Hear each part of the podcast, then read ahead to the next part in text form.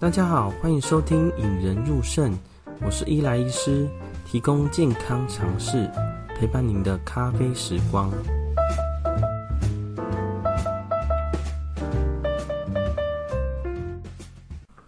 我最近大家应该草木皆兵啦，全台第三级警戒了嘛。那今天想跟大家分享一下一则上礼拜的新闻啊。哦，这个新闻呢，其实跟我们肾脏科蛮有关系的。哦，这个新闻的主题是洗肾中心爆发群聚感染啦。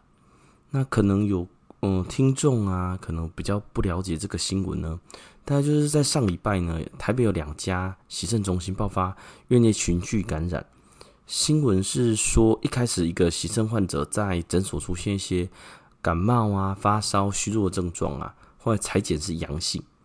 呃，但是在裁剪阳性之前呢，依然要去洗肾中心洗肾呐。后来就所有的工作人员跟病患都居家隔离跟全数采检呐。那针对洗肾中心这一件事情呢，其实大家都蛮了解的啦吼。因为疫情爆发的时候，大家都知道远离人群，少去有群聚感染风险的地方。但是有些族群是没有办法避免的，哦，例如说我们血液透析的患者啊。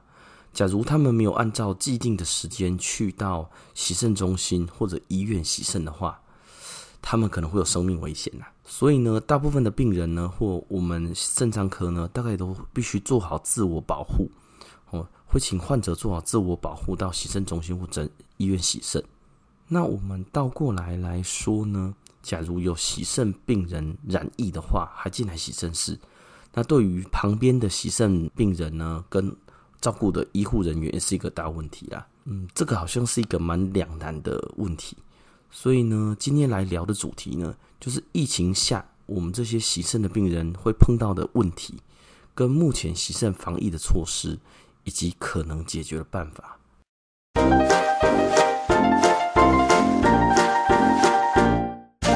呃，要谈到洗肾中心爆发群聚感染呢，那首先呢，我们必须了解什么是洗肾啊。那洗肾呢，我们可以分成两种，就是简称洗血跟洗肚子啊。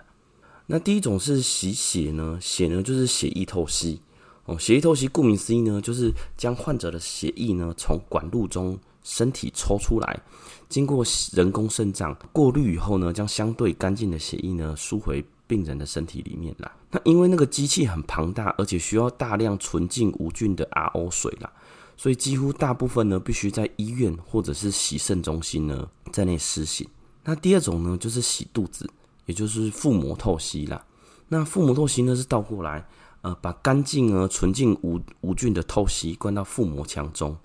然后在腹膜腔呢经过这些过滤，将比较脏的水几个小时后放出来。那这个腹膜透析呢其实可以在家里自己做了。哦一个月来医院一次就可以了。哦，那他患者在家里自己做，可以用手洗或者机器洗啦。那也是现在有部分人在说的居家透析，就是这一类型。好，那家大家了解了洗肾的血液或洗肚子，那我们先说一下呢，那个洗洗肾中心的洗肾呢，大部分都是洗血液啦。那目前血液透析的困境呢，大概是这样子。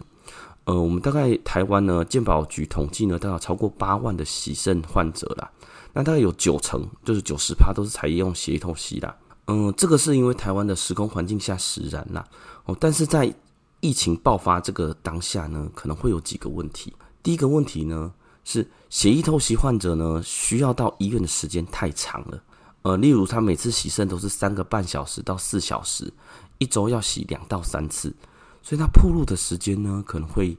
到七到十二小时。你在医院或诊所，或者是医洗肾中心铺路时间越长，你的感染机会当然就是越高嘛。那第二个呢，是社交距离很难长久维持了，因为各个医疗院所当时的洗肾室床位配置的时候呢，其实没有预想过会有新冠肺肺炎这么严重的传染病啦。所以呢，床与床之间的距离呢，有些有点远，有些很近。患者来的时候可能就没有办法，那大家会说，哎，移动洗肾床就好喽。那其实我们的床位呢，一般来说很难移动啊，因为我们血液透透析的床呢，需要有水路，就是有水、氧气以及一些机器机台的电路，所以一般来说，洗肾透析的床呢，血液透析的床会非常非常难移动。那我知道有些呃诊所或洗肾中心用梅花梅花位，让大家有保持社交距离。不过洗肾的数量就会少一半。哦，就像餐厅一样，本来可以坐满的，他可能坐了就只能坐一半。但是坐一半呢，剩下的患者必须要找地方去啦。因为毕竟我们洗肾不是说你可以今天不洗，明天不洗，一个礼拜不洗，而是你不洗呢，就会有生命危险。所以呢，当你把你的洗肾中心的床位减少，或者采用梅花做的时候呢，嗯，这些患者必须要有个去路，总不能叫他说自己去找，或者要找找个地方安置他们了。假如一两个洗肾中心这样子做还可以，多多少少病人都会找到。但是呢，所有的洗肾中心都这样做，那可能除非你临时开立非常多的洗肾中心啊，但这一点一般的洗肾中心开立不会只有一两周，而是以月来计啦。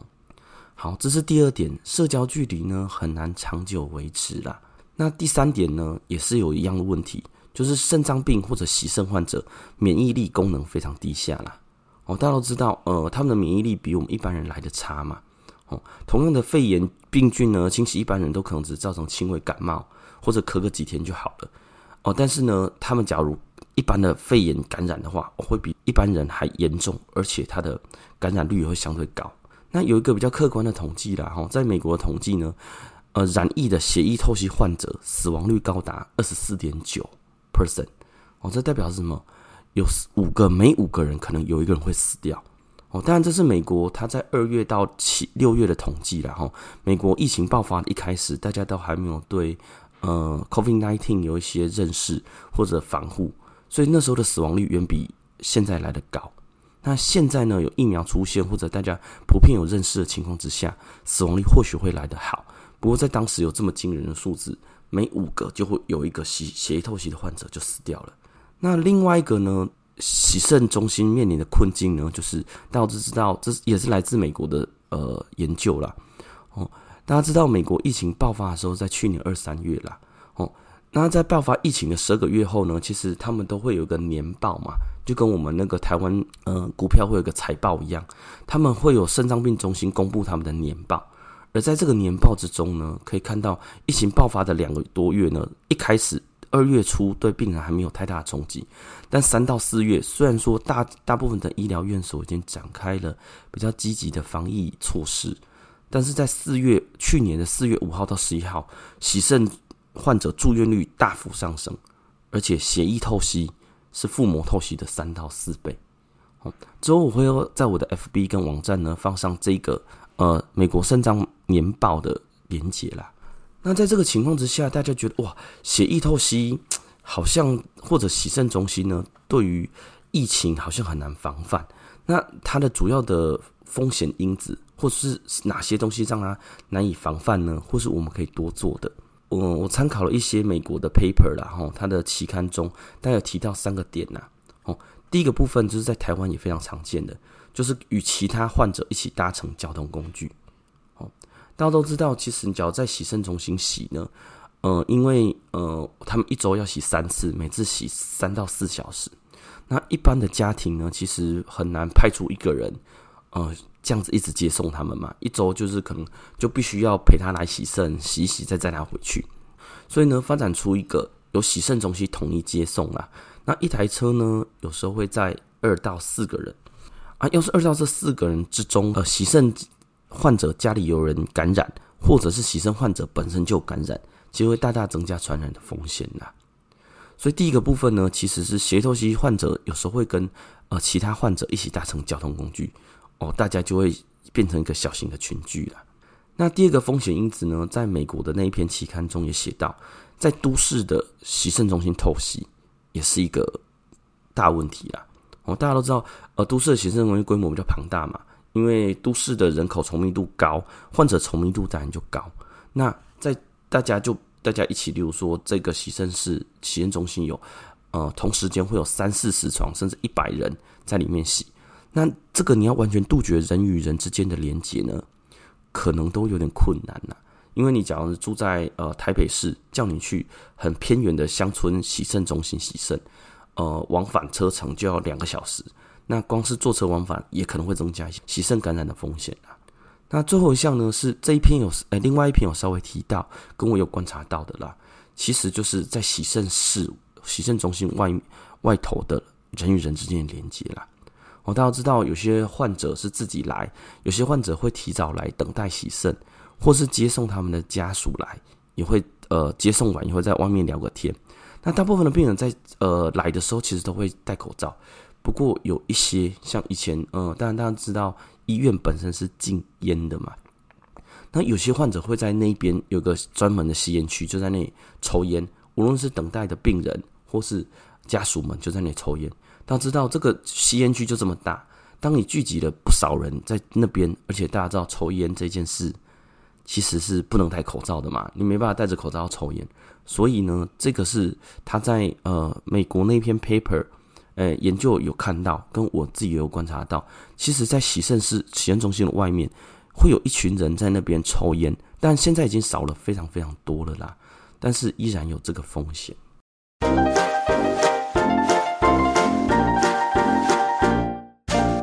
嗯今天跟大家聊了很多啊，先跟大家统整一下，然后，嗯，我们今天介绍的四个主题呢，第一个主题是我们先介绍透析呀，什么叫做洗肾？那先简单说，洗肾就是血液透析跟腹膜透析，血液透析是洗血，呃，也就是现在洗肾中心主要的模式，大概占了九成了。那另外叫腹膜透析，腹膜透析就是可以在家里自己做。也是有部分的人把它称为居家透析的。那现在血液透析或者是洗肾中心的困境呢，主要是来自于三个。啊，第一个部分是因为患者在医院的曝露时间太久了，可能七个小时多，有可能到十二小时，甚至会超过了。那第二个呢，社交距离很难长久的维持了。因为洗肾中心的床就这么多，假如你把这些病人都推到外面去，他可能会没有地方洗。可能对生命有些影响啦。那第三个呢，是这一群个族群洗肾患者本身免疫功能低下，比较容易感染，而且一旦感染后呢，死亡率又比一般人来得高很多。那比较明确的证据呢，就是美国疫情一开始爆发的时候呢，血液透析患者的住院率是腹膜透析的三到四倍，而且死亡率也来得非常高啦。那最后呢，在其其他几篇呃。研究呢也显示说，呃，它的主要风险因子是第一个是跟其他患者呃共乘交通工具，那第二个是在医院或者在都市的大型洗肾中心可能也会增加风险。那第三个呢是洗肾室外的人与人连接哦，尤其是在这些人在外头抽烟是大宗，可能大家就要注注意了。那经验内容呢，主要针对洗肾中心爆发群聚感染，发表一些我的看法跟查到的资料啦。哦，主要的原因是因为洗肾中心或者血液透析呢，感染风险相对于一般人高，而且症状死亡率也比较严重。那有些风险呢，或许可以好好控制啦，但是在现今的环境之下呢，呃，当时洗肾室或洗肾中心的设置呢，并没有办法考量到数十年或者是数百年一次的疫情侵袭啦，嗯，有些措施可能没办法直接到位，或者实行上有困难呐。那在下一集中呢，虽然我只是一个小医师，而不是一些诊所的负责人啊，或者医院的院长，但是我会试着提出我自己的想的解决方案，跟大家参考。哦，这次或许是当然是台湾人面临的疫情之下的，也是我们台湾肾脏科疫情。面对一次重大的考验呐，哦，当然也欢迎大家，呃，无论是病人或者是医师，或者是医界的前辈们，可以给予一些建议啦。嗯，如果身边有一些朋友或家人呢，在洗肾中心工作，或本身就在洗肾呢，也可以在 FB 或 IG tag 或转发这一集呢，呃，跟大家提醒一下，洗肾中心本身的风险是相对高的，尽量减少人与人之间的连接啦。哦，尤其是洗肾室的正外面。那我们的 FB 跟 IG 呢，大家可以直接搜寻呢，引人入肾洗肾中心爆发群聚感染，也可以找到我们的。那在这一集中，我们不会做 YouTube 影片，因为会把 YouTube 影片跟下一集呢，呃，我提出的解决办法一起变成一个影片，再跟大家 publish，希望能引起有关单位呢，或者是政府，或者是一些有。医疗实务的大型行政中心或者政府们的一些想法或者建议啦。那最后最后呢，疫情爆发啦，全台三级三级警戒了，然后对人们有很大的冲击，对我们呃一线的医护人员呢也一大负担呐。呃，连我们身为一个肾脏科医师，其实也是全副武装，带着呃去帮大家检检疫啦，哈，就是快筛。哦，所以大家只要想呃想除了要保护自己以外，之前有一句话嘛，哦，你这辈子可能就这次机会，呃，废在家里不出门就是拯救世界啦。哦，所以请大家要保护自己，支持医护，尽量待在家里，不要外出啦。即使你已经施打疫苗呢，也要为了自己身边所爱的人呢，不要出去。因为虽然你的染疫风险相对下降，但是对于身边这些没有打疫苗的人，或者是这些家里爱的人呢，还是要为了他们，我待在家里比较好啦。今天谢谢大家收听，我们下次再见。Bye.